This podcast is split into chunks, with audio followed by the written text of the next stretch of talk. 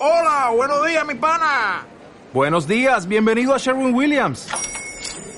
¡Ey! ¿Qué onda, compadre? ¿Qué onda? Ya tengo lista la pintura que ordenaste en el ProPlus app. Con más de 6.000 representantes en nuestras tiendas listos para atenderte en tu idioma y beneficios para contratistas que encontrarás en aliadopro.com. En Sherwin Williams somos el aliado del PRO.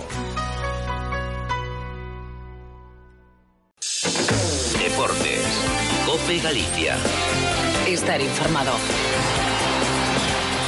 Hola, muy buenas tardes. Saludos de Germán Barro en este lunes 19 de junio de 2017. Son ahora mismo las 3 y 25 y vamos a repasar como siempre lo más destacado del deporte gallego. Hasta y media lo hacemos de manera sintetizada. A partir de y media en Cope Más lo desarrollamos. Y antes os damos un buen consejo. Por ejemplo, no perdáis la sintonía. Estamos todavía en tiempo de campaña y de captación de oyentes. Estudio General de Medios. Esto es tiempo de juego. ¿Te imaginas tener como profesor a Paco González o a Manolo Lama? Aprender con ellos a hacer radio deportiva. ¡Dale, Manolo! ¡Mira el reloj del árbitro! Matricúlate ya en el curso especialista en periodismo deportivo, organizado por la Fundación COPE y por la Universidad CEU San Pablo, y aprende con el equipo líder de la radio deportiva en España, dirigido por Paco González. Llama al 670 98 0805 o escribe a info arroba fundacioncope.com. Vamos a empezar con el Celta porque ha charlado Antonio esta vez con David Costas y nadie del club todavía se ha dirigido a él para decirle, oye chico, contamos contigo, no contamos contigo, vas a hacer esto, vas a hacer lo otro. Antonio, cuéntanos. Bueno, pues eh, tenemos que agradecer a David Costas que en pleno periodo vacacional atendiera la llamada de la cadena COPE. Cedido en el último semestre al Real Oviedo, el central de la cantera celeste ha realizado una muy buena temporada. Todos dan por hecho que iniciará la pretemporada con el equipo el próximo 10 de julio, pero a día de hoy, David Costas todavía no sabe nada. Bueno, pues eh, la verdad es que no, no, no he hablado aún con, nadie no, no, no sé lo que, lo que, va a pasar. Vamos a esperar a ver qué, dice el entrenador nuevo y, y a ver qué, es lo que quiere el club. El futuro de David Costas que se asemeja al de Robert Pierre. Dicen en, en Valencia, se va a quedar en el Levante seguro. En el Deporte de momento no dicen nada, pero de lo que se habla ahora es de las ofertas que llegan por el turco Cholak, Letichas. Sí, porque según la prensa turca, el Sevilla y el Valencia están interesados en hacerse con los servicios de Emre Cholak y habrían ofrecido al club coruñés cantidades entre los 6 y los 7 millones de euros. Son estas cifras que en A Coruña verían insuficientes, pedirían en torno a los 10 millones para deshacerse del jugador. Recordamos que Cholak llegó el verano pasado libre del Galatasaray y tiene todavía por delante dos temporadas más de contrato. Bueno, como sabéis, en el Lugo no sigue Luis César. Y ante la salida, ante la marcha de Luis César San Pedro, se dice, bueno, ¿y quién va a venir aquí? Álvaro Lorenzo, ¿quién va a ocupar el banquillo de Lugo? Pues sigue abierto el casting de técnicos, suena como siempre. Fernando Vázquez, siempre que se busca entrenador en las oficinas del Ancho Carro, suena el de Castrofeito, que está sin equipo desde que fue despedido en diciembre pasado del Mallorca por los malos resultados. Y muy pendientes estuvieron este fin de semana en el Club Rojiblanco de la eliminatoria de ascenso a segunda entre Valencia, Mestalla y Albacete, pues los dos misters están en la agenda de la entidad. José Manuel Aira, exjugador del Lugo, que dirige a los manchegos y que se asciende, renovaría contrato, y Curro Torres, entrenador del filial Che y exjugador del Valencia, entre otros. Aira ganó el primer asalto a domicilio por un gol a cero. Paulita Pájaro, ¿qué hacemos? Dime, hija, a partir de y media, ¿qué hacemos? Más deporte regional en tu Cope Más hasta las 4 de la tarde. A Coruña y Santiago 99.9, en Vigo 104.7, Pontevedra 96.7, Ourense 102.4, Lugo 88.9 y Ferrol 97.9.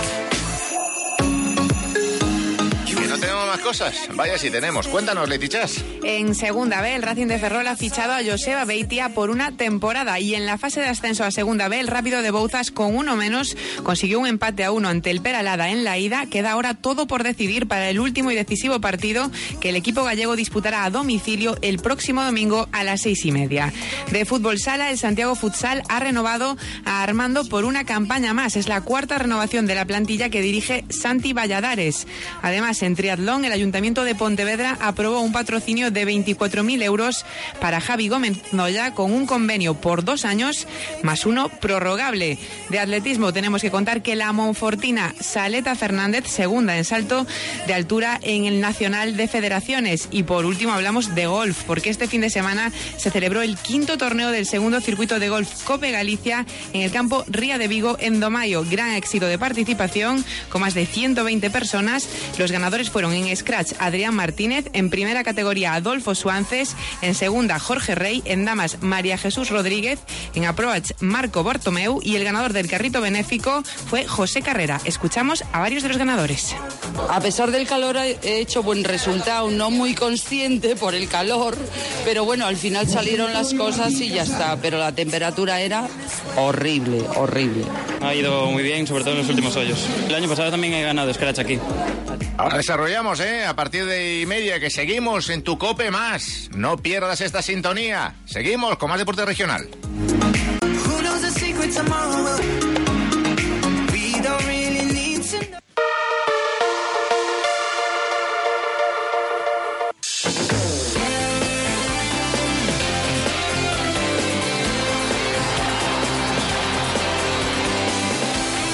Decía, continuamos. Vamos a seguir hablando de golf, de otros deportes. Vamos a hablar de fichajes. El Racing de Ferrol ha oficializado ya la última de sus incorporaciones de fútbol sala, de Oparrulo de mi buen amigo Julito Martínez.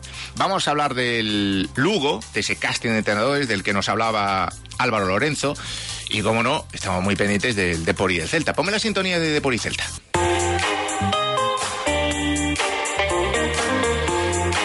Saber la última hora del equipo olímpico. Antonito Estevez, ¿por dónde pasa? Bueno, pues eh, pasa eh, en primer lugar por la ausencia de noticias en torno a esos fichajes que espera la afición. Te recuerdo que dentro de exactamente tres semanas, el lunes 10 de julio, el Real Cruz Celta vuelve al trabajo. Finalizan las vacaciones para casi todos. Eh, tendrán más días de descanso los cinco futbolistas que permanecen en actividad. Te recuerdo los sub-21, Rubén Blanco, Johnny y Jules Sager, más dos futbolistas que están en la Copa de las Confederaciones como son Marcelo Marcelo Díaz y el Tuco Hernández. Los demás están de vacaciones, entre ellos un futbolista con el que hemos podido charlar esta mañana, David Costas, el central de la cantera que este último semestre estuvo cedido en el Real Oviedo. En principio tiene que personarse el día 10 de julio junto al resto de compañeros porque es futbolista con contrato en vigor y aunque en Oviedo quieren repescarle, parece que por lo menos la pretemporada la hará en Vigo a las órdenes de un técnico Juan Carlos Unzué, que le conoce hace tres años eh, siendo segundo de Luis Enrique. David Costas debutó con ellos en primera división y por eso entiende David Costas que para él podría ser una potencial ventaja de cara a quedarse en la primera plantilla. Bueno, no sé si es una ventaja o no, pero eh, está claro que como el otro entrenador pues no, no tenía oportunidades y bueno yo creo que, que este, como tú bien dices, pues me conoce y sabe, lo, que puedo, puedo aportar al equipo y ojalá pues me pueda quedar aquí. Oye, decía yo antes, Antonio, que, que tienen un cierto paralelismo con el caso de Robert Pierre, por ejemplo, ya menos con el de Pablo Insua, que ya se da por segurísimo que va a hacer la pretemporada con el Depor, pero no hay noticias. En Valencia dicen, no, no, el Levante se lo queda seguro, va a continuar. En Oviedo quieren que siga a Costas, aunque el Celta dice va a iniciar la pretemporada. El chaval no tiene noticias, pero es que además tiene una confianza en sí mismo brutal, ¿no? Sí, efectivamente. Eh, te recuerdo que eh, el Celta no ha variado su nómina de centrales, que siguen siendo cuatro. Andreu Fontás, Gustavo Cabral, eh, Sergi Gómez y Facundo Roncaglia.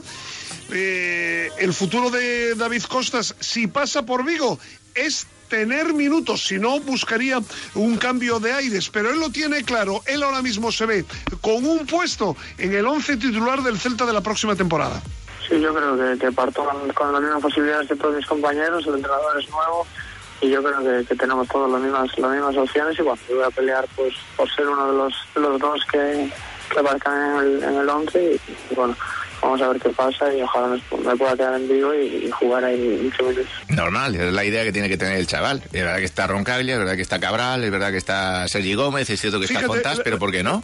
Te iba a decir, la, la solución a lo mejor podría pasar, eh, el Celta necesita un lateral eh, y eh, dentro de la plantilla lo tiene, es ambidiestro Facundo Roncaglia, podría competir directamente con Johnny y con Hugo Mayo y eso a lo mejor podría abrir eh, un abanico mayor de posibilidades de acceder a la titularidad por parte de David Costas, si finalmente, que Sí, todavía no se ha pronunciado al respecto, Juan Carlos Unzué. Bueno, ha hecho una campaña fantástica con el Oviedo, por cierto. Tres goles. Sí, ahí es nada, fíjate. No solo defiende, sino que además golea. Y Aspas ha hablado con motivo de la campaña de abonados. ¿Qué dijo Yago Aspas? Pues sí, eh, con motivo de esa campaña de captación de abonados y en una charla directo, eh, directa con un aficionado del propio club Vigués, Yago Aspas decía eh, para los medios de comunicación del equipo lo que para él representa ser y pertenecer al Real Club Celta.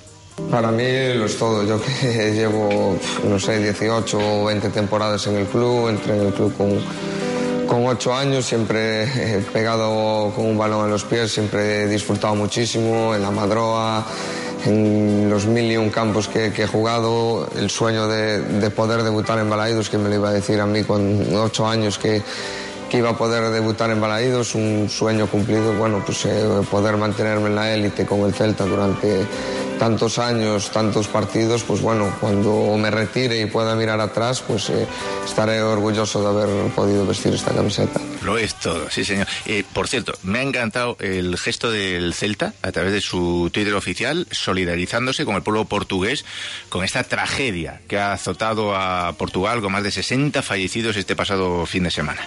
Bueno, en el Deport tenemos eh, noticias respecto al turco. Bueno, noticias. Eh, tenemos interés de equipos o presuntos intereses de equipos, porque eso es lo que vende su agente, que hay equipos eh, españoles que quieren a Emre Cholak, Leti. Sí, lo cuenta también la prensa turca, es el Sevilla y el Valencia los que están interesados en hacerse con los servicios de Emre Cholak.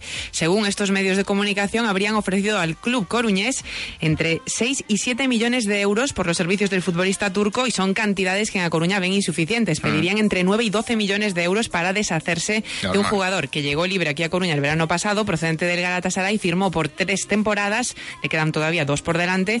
El año pasado empezó muy bien, quizás se fue desinflando un poquito en el segundo tramo, pero es un jugador de calidad y obviamente es lógico que en A Coruña pidan más dinero. Claro, y recordemos que en virtud del convenio que tiene suscrito el Depor, el 25% de todos los traspasos, de todos, automáticamente va para Hacienda. O sea, que si tú lo vendes por 6 kilos, lo estás vendiendo en realidad por cuatro y medio. No es que lo vendas por cuatro y medio, es cierto, el otro millón y medio lo tienes que pagar, a- tarde o temprano. Pero es que en realidad para ti se quedan cuatro y medio, que es una cifra ridícula, irrisoria. Por tanto, lo vendes por 10, pues al menos te quedan 7 millones y medio, que es que se están pagando disparates por medianías, por Europa adelante. Me decía Reboledo esta mañana, pero ¿tú has visto el fichaje este 41 kilos, el torcebotas este? Y dije, si es que es verdad. Es una cosa de locos. Pero bueno, hay dos objetivos claros en el deporte. Uno, la portería, lo hemos dicho hasta la saciedad, que si David Soria, que si Sirigu se escapa, que si tal, que si igual. Y el otro es Fede Valverde. Contamos aquí, primero en Deportes Cope Galicia, que el Depor había solicitado la cesión formalmente al Real Madrid de Federico Valverde. Y ahora mismo, la situación cómo está, Leti. Pues está a punto de decidirse. De hecho, desde el entorno del futbolista hablan de esta misma semana para saber cuál va a ser el club de destino de Fede Valverde. Un jugador, como dices, por el que el Deportivo pidió sucesión al Real Madrid, un futbolista medio centro muy joven, de 18 años, uruguayo, que acaba de participar con la selección charrúa en el Mundial Sub-20 y fue elegido balón de plata, el segundo mejor jugador del torneo. Como dices, el Depor ha solicitado su cesión. Hay más clubes interesados, tanto de la Liga Española como del exterior, pero como digo, la cosa es cuestión de horas. En la próxima semana, esta misma semana, se puede decidir si Fede Cartavia, si Fede, perdón, Fede Valverde Sí, llega. es que con los Fede no los locos, Fedes pero bueno, al menos no la llamamos Fede Cantabria, que, que se lo llama cantidad de gente también, el pobre Cartavia. Exactamente, si llega o no Fede Valverde aquí al Deport. Y por esto hay también una pista que nos dio el presidente Tino Fernández la A ver. semana pasada en ese acto con los socios más fieles. Porque él también decía que el mercado se está moviendo lento, pero que podía llegar una incorporación esta misma semana. Buscando en general. Realmente pues, eh, estamos trabajando en muchos frentes. Hombre, el mercado está todavía, no sé cómo decir, un poco caro quizás y, y también un poco, un poco lento. Al final tampoco ha acabado ni siquiera la segunda división y bueno, pues... Pero bueno, hay un trabajo intenso y algunas operaciones podrían cerrarse, no, no esta semana, pero a lo mejor alguna cosa la semana que viene sí se podría conocer. Bueno, Fede Valverde es la opción prioritaria del deporte. Que está loco por hacerse con los servicios de este chaval. Eh, eh, le tienen una fe descomunal. Y hay otros equipos por medio, que si el Betty, que si tal. Pero el mejor colocado a día de hoy es el Depor. Y vamos a ver si estos dos tres días se anuncia que el Real Madrid cede finalmente a Fede Valverde al Depor, porque estamos pendientes también de, de- de la entronización, nuevamente el Juego de Tronos de Florentino Pérez, claro, sí, que, que claro. soy. Eh, que se puede todo acelerar una vez que esto Mm. finalice. En cuanto Florentino Pérez se haya entronizado, como tú dices, a partir de ahí la operación. También decir que en el entorno del jugador ven con buenos ojos la opción del Depor, porque Mm. es un club donde ya ha habido otros jugadores uruguayos que también han tenido sus minutos y además creen que es un buen sitio para que él tenga oportunidades, porque quizá a lo mejor en otros clubes pues no lo tendría tan sencillo. Entonces, bueno, la cosa es cuestión de horas y como dices, Fede Valverde, objetivo prioritario del Depor. Bueno, nos decía Antonio Esteve la situación de David Costas. Y os decía yo, bueno, lo de Insua está claro, lo de Robert Pierre no está nada claro. Así que vamos a, a ver qué nos cuenta Pedro Zamora, a ver cómo está la situación de Robert Pierre. A ver, Pedro, eh, despejanos dudas.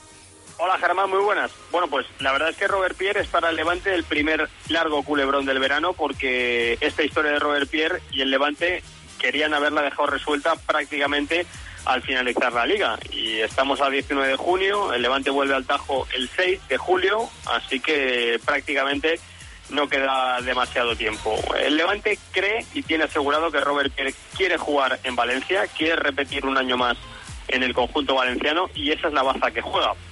Es verdad que al principio, en las primeras negociaciones, el Levante veía con buenos ojos incluir una opción de compra si era cedido un año más Robert Pierre, pero esa cesión, esa opción de compra no podía irse más allá de los 2 millones de euros. En estas condiciones económicas el Levante no veía clara la operación.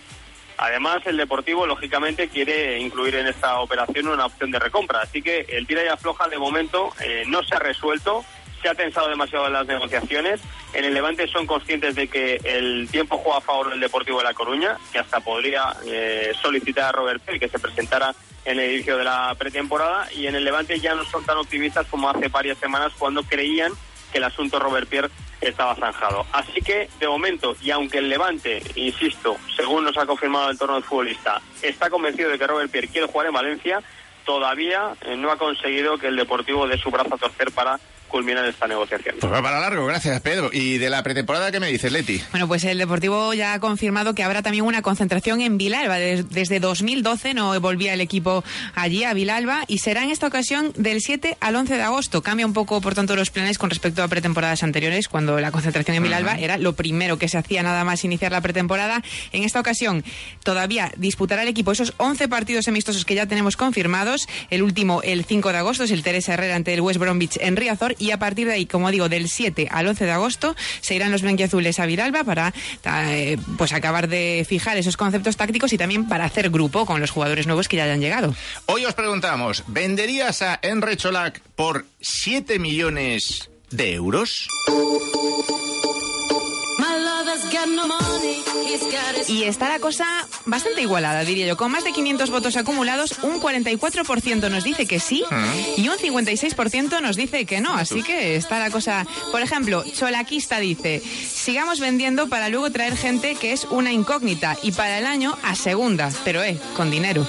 También nos dice, por ejemplo, All You Need Is Monk dice: no, lo vendería por 9 millones en adelante, menos no. Héctor Ruiz Macón dice: no. ¿Y qué encontramos en el mercado por ese dinero y con esas prestaciones? También opina Manolo Castelao que dice, si fuera verdad tal oferta, ya estaba la. Así que este duda de que ofrezcan 6 millones de euros por, por Chorac. El Depor no lo ha reconocido, ¿eh? Claro. Insisto que es lo que dice su representante, que Valencia y Sevilla estarían dispuestos a pagar eso por el jugador. Jesús García Pérez dice mínimo 10 u 8 más incentivos. Y por último nos dice, por ejemplo, Antonio Recio, todo lo que sea vender jugadores que llegaron libres es buen negocio tal y como está la economía del deporte. Muy bien, pues abramos de par en par nuestras puertas del vestuario.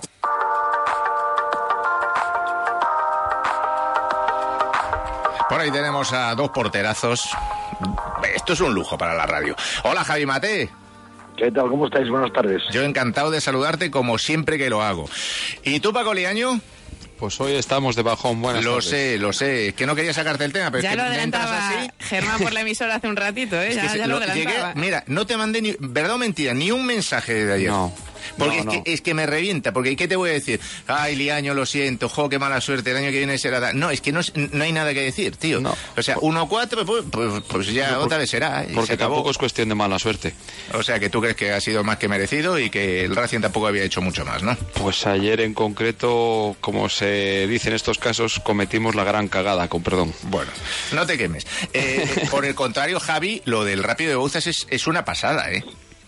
Pues sí, estuvimos viéndolos ayer y, y también seguí un poquito por, por el teléfono cómo iba el Racing de Santander, ¿no? Y también lo siento, pero es que estos equipos filiales son muy duros. Y con respecto al Rápido, la verdad es que hizo un partidazo. Primer tiempo no tanto, ante un muy buen equipo, la verdad, de- de tercera, con muy buen manejo, pero bueno, Pachi exprime bien a la plantilla y el segundo tiempo, incluso con uno menos, se fueron a por ellos y les crearon muchos problemas y bueno, han conseguido empatar un partido que tenían 0-1 con uno menos, o sea, las condiciones ideales para meterte un batagazo y como dice Paco Liaño, pegar la gran K. Y, y en cambio lo han dejado vivo, sí. Sí, sí. Oye, eh, tengo ganas de preguntaros desde hace tiempo algo, y es, eh, como sois los dos porteros, y además fuisteis muy buenos porteros, quiero saber eh, quién necesita más fichar un portero. Si el Depor o el Celta. Es que el Celta, por ejemplo, eh, no se lo plantea, ¿no? Eh, dice, no, tenemos a Sergio, tenemos a Rubén, y yo siempre he sido de, la opinión de que para mí el Celta necesita un buen portero. Pero bueno, es mi opinión personal, ¿eh? A lo mejor la mayor parte de la gente que me escucha dice, ¿qué dice este tarao? Si Sergio es un no necesitamos portero ninguno. Y el Depor para mí también necesita urgentemente un portero. Vosotros, eh, Mate, por ejemplo, empiezo contigo para que te mojes respecto al Celta, porque eh, es que en el Depor es evidente, ¿no? Pero ¿tú crees que el Celta tiene la portería perfectamente cubierta? Oiga, yo creo que la tiene cubierta. ¿Qué es lo que pasa? Que, bueno, Rubén, por lo que sea, no ha conseguido tener una continuidad pues por las muchísimas lesiones. Entonces sí que tendríamos un problema. Yo creo que aquí se confía mucho en Villar, eh, porque ha, jugado un partido, el último partido de liga, que puede ser testimonial, y encima encajó unos goles y pero es un jugador que tiene 19, 20 años y que tiene un gran futuro. Y luego, por otro lado, la verdad, el que presente Sergio está bastante bien. Eh, además, este año no vamos a tener tres competiciones. Entonces, la verdad es que yo me lo pensaría, porque estáis hablando de dinero, si es- por este jugador lo venderíamos por 7 millones, es muy fácil mandar un WhatsApp o un correo, y pero no es tan fácil, porque si quieres algo de lo que, me- que mejore lo que tienes, cuesta una pasta, ¿no? O sea, no lo ficharías. Tú te quedarías con lo que tiene. Exactamente. ¿Y, y tú, Liaño, cómo lo ves? Eh, eh, te pregunto por los dos. Eh, bueno, en el Depor no te pregunta, hay que fichar portero sí o sí. ¿Y, y- ¿Tú crees que el Celta tiene realmente la portería cubierta, como dice Javi? Yo te lo digo, a lo mejor soy yo solo, ¿eh? porque yo no escucho este debate, pero es que yo me lo planteo muchas veces. Digo, yo, joder, yo si fuera el Celta, creo que lo que le falta para apuntalar el equipo es un portero de nivel. A ver, mejorable es todo, evidentemente, pero yo creo que en este caso y por lo que he visto, claro, lógicamente con más distancia que lo ve Javi, que lo ve en el día a día, a mí me parece que la portería está bien cubierta. Eh, Sergio yo creo que ha terminado la temporada muy, muy, muy, muy bien. Y en el caso de Rubén, yo no sé si habrán sido las lesiones o demás, pero es un portero que desde hace ba- bastante tiempo a mí me parece que tiene mucho futuro. Y, y el caso de Juan Villar, bueno, pues ya me pilla más de lejos porque sí es cierto que lo he visto este año un par de veces cuando se ha enfrentado contra Racing y me parece que también es buen portero, pero claro, estamos hablando de segunda B y la primera ya tiene otra demanda. En el caso del Deportivo, pues como tú ya bien sabes, yo ya a lo largo, al finalizar la temporada decía que, que el Deportivo, en lugar de tener tres eh, iguales o muy parecidos, le convenía tener uno, uno bueno y, y otro que le cubriera las espaldas en caso de que fallara. Oye, Javi, tú que eh, conoces a la perfección la cantera del Celta y, y que mamas el deporte vigués eh, día a día, eh, ¿David Costas y Borja Iglesias tienen sitio en el equipo? Pues a ver, David se ha ido a mitad de temporada y se ha ido al equipo como lo Oviedo, que es un equipo que tiene exigencia y lo ha hecho muy bien. Bueno, pues eh, evidentemente mm, tendría su sitio, pero tendría que labrársele. No, no, no es fácil sustituir a Cabral, no es, no es fácil entrar ahí en el once inicial. En cuanto a Borja, creo que es un caso que es terrible, de verdad, porque es que si no, yo soy cualquiera de eh, jugador gallego y diría, bueno, pues ¿qué, ¿qué más hay que hacer? ¿Qué más hay que hacer que lo que ha hecho ese chico este año para tener una oportunidad? Claro, es que digo O sea, yo, no- es, es que lo tenemos ahí, tal, vamos a ver qué hacemos con Borja, a ver si empieza la pretemporada, tal. Parece como si hubiera hecho una temporada, una medianía, tal. Y, y, eh, leo compañeros suyos, por ejemplo, José Lu, el de la Relación de Ferro, por ejemplo, ¿no? que siempre en el Twitter está diciendo, bueno, pero este chico, si es un jugadorazo, o sea, eh, ¿qué tiene que hacer para jugar en el Celta? Yo no digo que sea titular ni mucho menos, ¿eh? Pero que, que- que sea una él. oportunidad. Estuve el otro día con él y hablé un poco y la verdad es que es, es impresionantemente maduro, me, me encantó, le conozco bastante, pero bueno, el otro día sí que tuve unos minutos de... Y, y es muy comedido y me, me encantó porque joder, tiene, tiene todo el derecho a... Y, y fue muy prudente, pero la verdad es que un poco es esa pregunta, ¿no? ¿Qué más hay que hacer? Se ha metido un montón de goles, ha hecho una gran temporada, ha, ha hecho un montón de asistencias y está viendo que se pagan cantidades importantes de dinero por, por jugadores que ocupan esa posición. Entonces digamos que es un poco... Lo que pasa es que por otro lado, eh, yo creo que él le han hecho ver... Es que no entiendo eso de, de, de- de, bueno, tenemos que verle en pretemporada. Lo puedo entender un poco por un fube, pero claro, coño, es que es un chico que lleva aquí toda la vida y que se le conoce de sobra y además tiene a media España o tres cuartos detrás de él. ¿no? Lo, lo quieren infinidad de equipos, de primera, de segunda, la totalidad.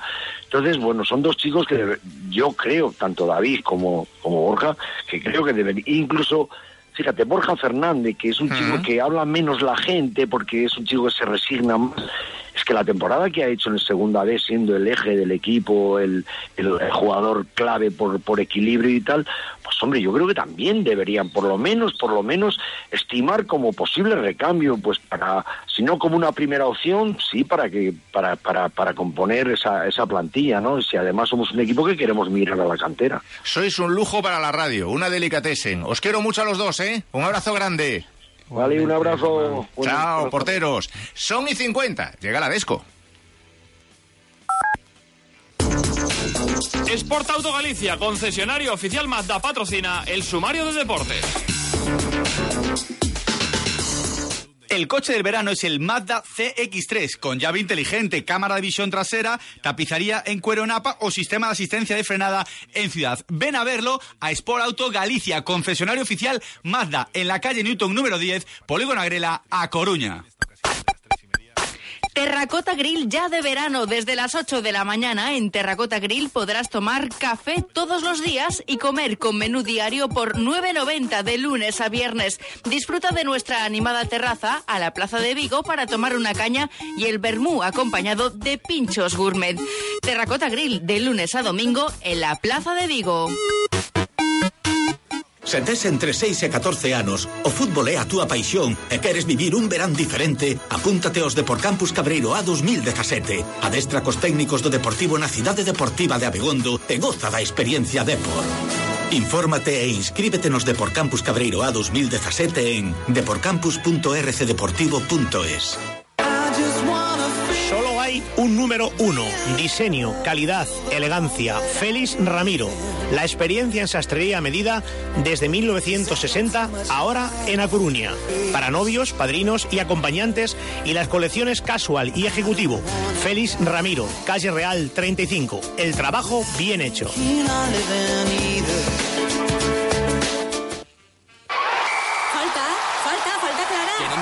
Que no, ha sido falta. Vamos, hombre, ha sido falta. No, no, no, no, falta no ha sido. Falta, si se ha tirado al suelo. No hay falta, no, no. Porque en medio de tanto ruido, hacen falta referentes. Es falta clara porque le ha podido hacer daño a Diop, ¿eh? Diopes de hierro, esa. Tiempo de juego es el mejor deporte con Paco González, Manolo Lama, Pepe Domingo Castaño y Maldini.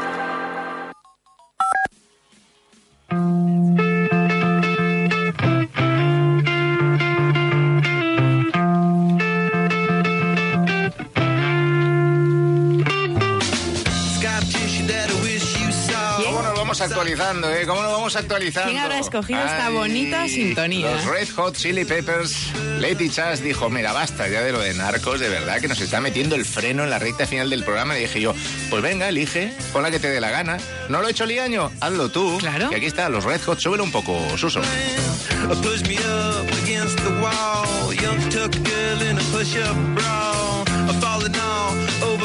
Bueno, y empezamos con el Lugo, porque además de la búsqueda de entrenador Álvaro, también se empiezan a mover piezas para la zona defensiva. El Lugo está centrado en la búsqueda de un entrenador para la próxima campaña, pero no olvida la confección de la plantilla, empezando por la defensa. La zaga tiene que ser prácticamente reconstruida para la temporada que viene. Ya hemos hablado del lateral izquierdo, donde seguirá Basil Craves tras pagar el Lugo su opción de compra y todavía a la espera de lo que pase con Manuel, que se le han ofrecido dos años, pero que también tiene ofertas, entre otros, de la cultural leonesa. Ha sonado el futbolista de Cádiz, Luis Ruiz, por si el capitán se fuera del Club Deportivo Lugo. En el otro lateral está Sergio Leuco, pero tras la marcha de Jordi Calavera también hace falta un jugador más. Suena por Madrid el, el argentino del Alcorcón, Fede Vega, que también podría llegar al club lucense para ocupar ese lateral derecho. En el centro de la zaga, en teoría sí, Ignacio Miquel y Yalón, que ya lo tiene ofertas de Inglaterra y podría dejar el club, dejando al catalán como único central disponible tras las marchas de, tras las marchas de De Albert y de Carlos Hernández, un Carlos Hernández que hoy dice que no declinó la oferta del conjunto rojiblanco y del Club Deportivo Lugo, como se dijo en ese comunicado, sino que solo dijo que quería esperar para oír más ofertas, no quiso hablar más del tema Carlos Hernández y el Lugo necesita, eso sí, mínimo dos centrales, incluso tres para la temporada que viene. Pues si lo dice, así será. Leti, ¿qué más tenemos? Bueno, tenemos que hablar, por ejemplo, en segunda B, que el Racing de Ferrol ha fichado a Joseba Beitia. Tiene todos los datos en Cope Ferrol. Santi Rey, adelante. Se trata de la tercera incorporación del equipo ferrolano, un jugador que ya vivió en Ferrol dos temporadas porque cuando militaba en el Somozas y que el Racing quiso incorporar el año pasado. Tenía muchas novias este año, pero el conjunto racinguista hizo el viernes una segunda oferta, que fue lo que concretó el fichaje de este jugador formado en la cantera de la Real Sociedad y que es uno de los pilares que quiere Miguel Ángel Tena para dirigir el centro del campo racinguista. Y en la fase de ascenso a segunda B, todo por decidir para el rápido de Bouzas, Antonio Estevez. Lo decía hace unos instantes eh, Javi Mate, partido complicado el que tuvo que afrontar ayer el rápido de Bouzas. Eh, gol inicial de los catalanes, gol en propia puerta de Vieites. La situación se complicaba en el arranque de la segunda mitad, doble cartulina amarilla, la segunda injusta para Adrián e, y en inferioridad numérica tocó eh, ir a la heroica. El equipo de Pachi Salinas reaccionó y salvaba la eliminatoria, la mantenía viva pensando en el partido de vuelta con ese gol en el minuto 88, transformando un penalti. Carlos Pereira habló así para la cadena Cope y de cómo entiende que queda la eliminatoria a falta de un partido. Yo pienso que si el partido duró un poquito más, eh, ellos estaban metidos atrás y que podíamos haber cambiado la situación de irnos con 2-1. También si no nos llegan a expulsar a uno, yo pienso que, que, que le dábamos la vuelta seguro, pero son situaciones del fútbol y, y es lo que toca, lo que toca. Además de Fútbol Sala, el Santiago Futsal ha anunciado la renovación de Armando por una campaña. Es la cuarta renovación del equipo que dirige Santi Valladares. Y otra de Fútbol Sala porque Oparrulo también ha confirmado la renovación del técnico Diego Ríos. Será su cuarta temporada en el club. Noticia de triatlón. Nos vamos a Cope Pontevedra porque el Concello Pontevedrés ha aprobado un patrocinio de 24.000 euros para Javi Gómez Noya. Tiene todos los datos Pablo Romero. Adelante, adelante Gómez Pablo. Noya recibirá 24.000 euros los próximos dos años con opción subvención ao más es la cantidad acordada por el Concello de Pontevedra para apoyar al Premio Princesa de Asturias. El portavoz municipal del Gobierno, Raimundo González, destaca la afinidad entre el triatleta y la ciudad. É unha persona mm, que ten unha vinculación moi forte con Pontevedra, é un pontevedrés máis e entendemos pois que un patrocinio destos pois é ventaxoso tanto para o Concello na medida en que eh, esta persoa leva o nome do Concello polo mundo adiante Y por el otro lado, para Gómez Noya, con esos 24.000 euros de financiación. E agora de que falamos, Leti? ¿No te gustó lo de adiante? Me Adiante, encantó, vamos. me encantó. De atletismo, la monofortina Saleta Fernández es segunda en salto de altura en el Nacional de Federaciones, Álvaro Lorenzo. La atleta de Monforte, Saleta Fernández, fue la más destacada de la delegación lucense en el Campeonato de España de Federaciones que se disputó en Ciudad Real. La entrenada por Ramón Torralbo consiguió el segundo puesto en la prueba de salto de altura con un mejor salto de 1,78 centímetros, mientras prepara el Campeonato de Europa de Selecciones Absolutas que se disputará del 23, 24 y 25 de este mes en Lille, Francia. Y de piragüismo, Manuel Freire y Tania Fernández son campeones de España de aguas bravas en C1 y K1 respectivamente. Por supuesto, Germán, tengo que hablarte de golf. Hombre, por Dios, no Porque- esperaba yo menos. Este fin de semana se celebró el quinto torneo del segundo circuito de golf Cope Galicia en Domayo, allí estuve yo, y gran éxito de participantes. Y, y no solo éxito de participantes, imagino que con un tiempo brutal. ¿no? Bueno, demasiado, demasiado calor. Eso sí, era uno de los comentarios generalizados que había hecho incluso demasiado calor. Más de 120 personas que nos dejó este torneo los siguientes ganadores. En Scratch, Adrián Martínez. En primera categoría, Adolfo Suances. En segunda, Jorge Rey. En damas, María Jesús Rodríguez. En Approach, Marco Bartomeu. Y el ganador del carrito solidario, ese carrito benéfico de Proyecto Hombre Galicia, fue José Carrera. Vamos a escuchar ahora a varios de los ganadores. A pesar del calor he hecho buen resultado, no muy consciente por el calor, pero bueno, al final salieron las cosas y ya está, pero la temperatura era horrible, horrible. Ha ido muy bien, sobre todo en los últimos hoyos. El año pasado también he ganado Scratch aquí, así que mucha suerte, sí. Afortunadamente ha sido un día agradable y una vez más con los compañeros he compartido una buena tarde. Sí, las vistas de la ría son algo precioso, se lo recomendaría a mucha gente que solo fuera por el hecho de venir a visitarlo. Y bueno, siempre jugar en un espacio así pues es muy agradable. Hablaba ahora Marco Bartomeu de esas vistas, la verdad es que es espectacular el campo de Ría de Vigo de Domayo. Y además, hablamos del carrito benéfico porque en todo este segundo circuito de golf Cope Galicia, en una colaboración con Proyecto Hombre, y nos atendía Ramón Gómez Crespo, el director de Proyecto Hombre, que agradece que se le dé visibilidad a este tipo de causas. Lo más importante es que durante estos días y durante este campeonato, pues la cadena COPE hace eh, una especial énfasis en la labor que venimos realizando y que afortunadamente llevamos eh, hecho mucho bien a tantas y tantas familias que en estos 27 años son más de 40.000 familias las que fueron atendidas de un modo u otro en nuestros distintos centros de Y por último, este fin de semana tuvo lugar también la Vuelta Ciclista al Ribeiro, Pepe Garrote. Bajo un intenso calor, con temperaturas que rondaban los 40 grados, se celebró la 51 edición de la Volta Ciclista o Ribeiro y que tuvo un vencedor, a Jacobus Smith, un sudafricano que llegó a la línea de meta después de recorrer los mar de 120 kilómetros en 3 horas 2 minutos 36 segundos. Por cierto, el sudafricano corre con el club ciclista Rier Baixas. Llegó a la meta por delante del leonés Roberto Méndez, que lo hizo a 2 minutos y 18 segundos. En la clasificación por equipos, el Aluminios Cortizo se hizo con la victoria final. Y nos vamos, Ane de la Fuente, campeona de España en aguas abiertas, categoría junior. Adiós.